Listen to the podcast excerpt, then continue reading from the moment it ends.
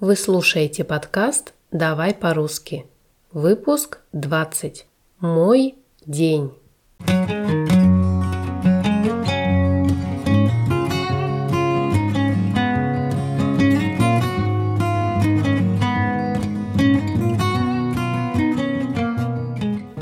Всем привет! Всем доброго утра! Ну, конечно, если у вас утро. У меня, например, сейчас раннее утро, 6 часов. А встала я еще раньше, в 5 часов утра. В последнее время мой распорядок дня сильно поменялся. Я стала просыпаться очень рано и ложиться спать стала тоже намного раньше. Никогда бы себя не назвала жаворонком – кстати, в одном из предыдущих эпизодов я рассказывала о том, кто такие жаворонки. Кажется, это было в выпуске о снах и сновидениях. Но если ты его еще не прослушал, повторюсь, специально для тебя, что жаворонки – это не только такие ранние птички. Это еще и хронотип людей, которые просыпаются с рассветом солнца. Раньше мне было очень трудно вставать рано, а сейчас что-то изменилось. Организм сам меня настраивает на совершенно другой режим дня. Может быть, это старость подкрадывается? Шучу. Но я действительно слышала, что все пожилые люди – жаворонки. Не знаю, правда это или нет. В любом случае, сегодня в выпуске я немного расскажу о своем распорядке дня – и заодно мы повторим лексику и грамматику по теме «Ежедневная рутина». Итак, давай по-русски о моем распорядке дня. Просыпаюсь я очень рано, в 5 утра. Первые несколько минут я ничего не делаю, просто лежу и прихожу в себя ото сна. А еще я думаю, думаю о том, что мне нужно сделать, куда пойти – с кем встретиться, какие дела решить. Мне кажется, мир делится на две группы людей. Первые никогда ничего не планируют, а вторые обожают составлять различные списки и делать планы. Я отношусь ко второй категории. Если с самого утра я не настрою себя на какой-то план, не дам себе установку, то мой день не сложится – или сложится не так, как мне бы того хотелось. Поэтому первые несколько минут после сна я посвящаю тому, чтобы настроить себя на продуктивный день. После того, как я встала, я сразу выпиваю большой стакан воды, а затем иду в душ. После душа делаю небольшую 10-минутную зарядку, а потом иду на кухню готовить завтрак. Должна заметить, что просыпаюсь я очень голодной. А все потому, что ужинаю очень рано, где-то в 6 или 7 часов вечера. После такого большого перерыва мой организм требует еды, требует энергии, и я ему в этом не отказываю. Что я обычно ем на завтрак? Я очень люблю овсяную кашу – со сливочным или оливковым маслом. Также я туда добавляю изюм или какой-нибудь другой сухофрукт. Вкуснятина. Еще я обожаю бутерброды из черного хлеба с сыром или авокадо. А, чуть не забыла про чай. Чай – это мой самый любимый напиток. Без него утро не утро. У меня дома Куча разных чаев на любой вкус и цвет. Черный, зеленый, белый, травяной, фруктово-ягодный. Ну, короче, вы поняли. Чай у меня в почете. Это же целый ритуал. Заварить себе с утра чашечку горячего ароматного чая и выпить с таким удовольствием. Что может быть лучше? А еще говорят, что у русских любимый напиток – это водка – нет, дорогие, наш любимый напиток – это именно чай. Ну, а на втором почетном месте у меня стоит кофе. Однако, если чая я могу выпить хоть сколько, то с кофе совсем другая история. Больше одной чашки в день я не осилю. Да и не хочется, если честно. Хотя было время, когда я реально на него подсела. Подсаживаться на какой-то продукт или напиток означает иметь зависимость от этого продукта, испытывать к нему непреодолимую тягу или желание. Так вот, когда я жила в Испании, я подсела на кофе. Причем сама не заметила как. Если у нас ритуал пить чай, то у них это пить кофе. Как мне показалось, за чашечкой кофе испанцы могут решить самые различные дела. От обычных бытовых до вопросов стратегического характера. Все плохо на работе? Начальник достал. Срочно нужно выговориться подруге. За чашечкой кофе. Повысили по службе или собираешься отправиться в путешествие? Как не поделиться такой радостью с лучшим другом? а заодно и угостить его чашечкой ароматного кофе. Эта чашечка кофе была какой-то волшебной, решала все проблемы, снимала все недуги и болезни. Вот такая вот магия. Так, что-то мы слишком углубились в тему еды и напитков. Наверное, нужно будет сделать отдельный выпуск по этому поводу – ну а сейчас давайте же вернемся к нашей сегодняшней теме и продолжим разговор о распорядке дня. После завтрака я принимаюсь за свои рабочие дела. Провожу уроки, готовлю информацию для подкаста, планирую выпуски на следующую неделю. Хотя здесь должна сказать, что не всегда все идет по моему изначальному плану. То есть, например, я могу задумать одну тему, но потом внезапно меня посещает какая-то новая идея. И я все меняю и готовлю совершенно другой выпуск. С уроками происходит то же самое.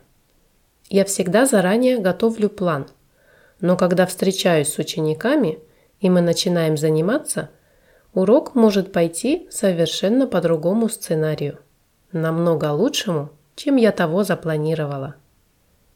Все-таки творческий процесс не терпит контроля, и все самое лучшее случается спонтанно и незапланированно. Вот такой вот парадокс. Планировать люблю, но очень часто меняю планы прямо на ходу. Наверное, это хорошо быть гибким.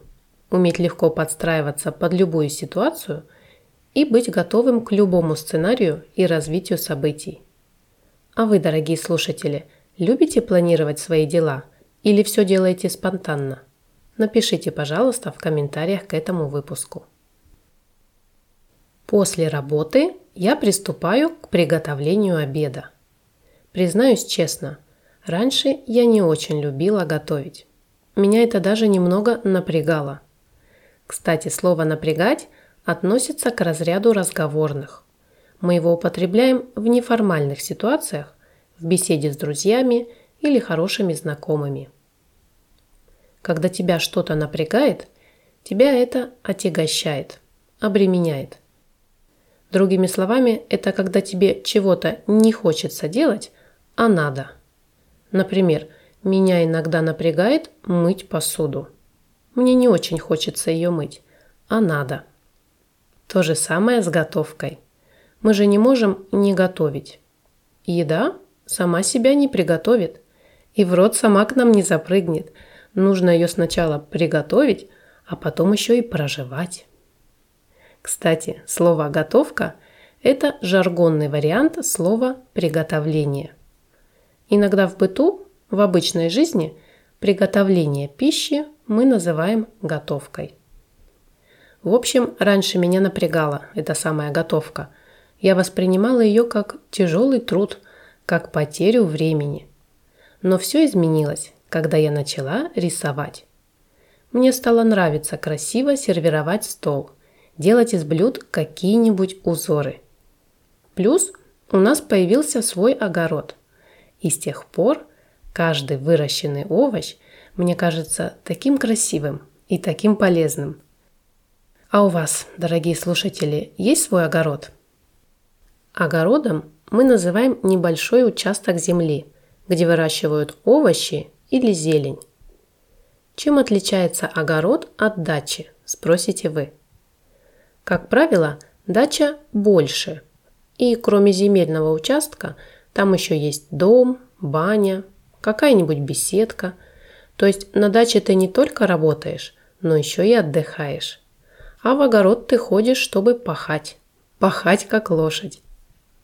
Пахать как лошадь означает много и усердно работать. Это фразеологизм, который сравнивает труд человека с тяжелым трудом лошади.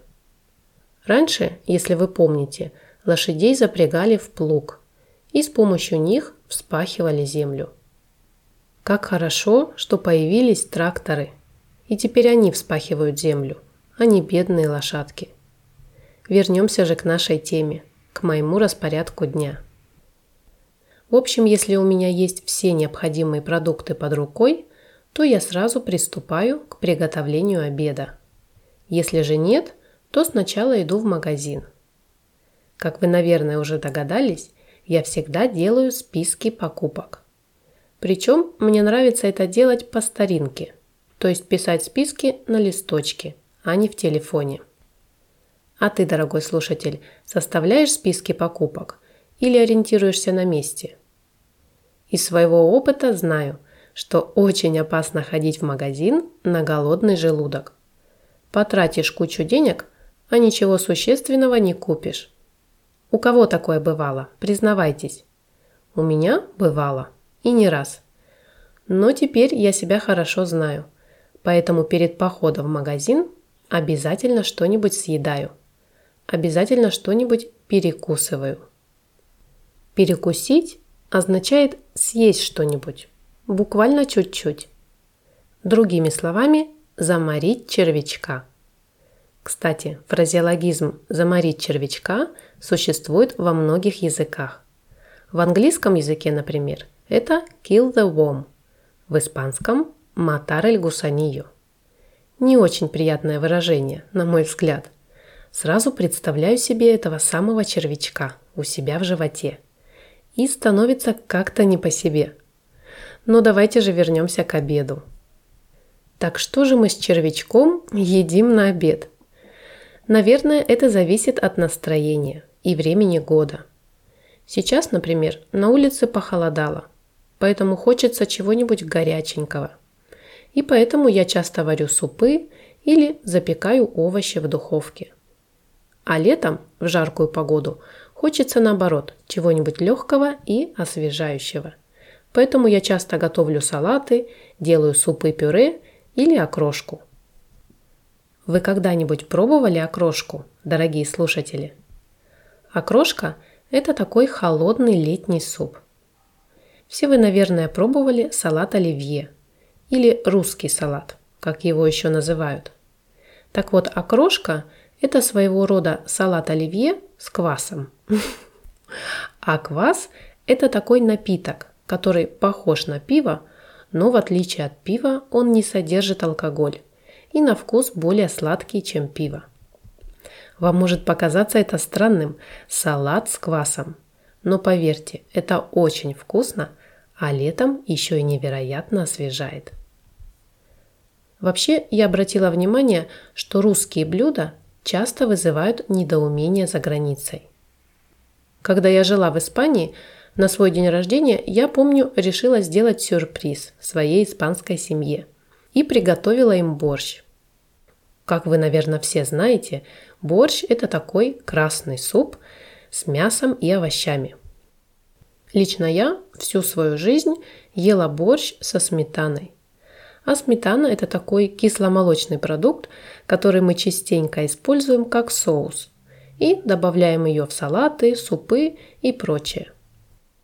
В Испании я не смогла найти сметану, и поэтому купила натуральный греческий йогурт, который по вкусу ничем не уступал сметане. Никогда не забуду глаза моих испанцев. Наверное, именно так выглядит культурный шок со стороны. «Вы что, суп с йогуртом едите?» – возмутились они.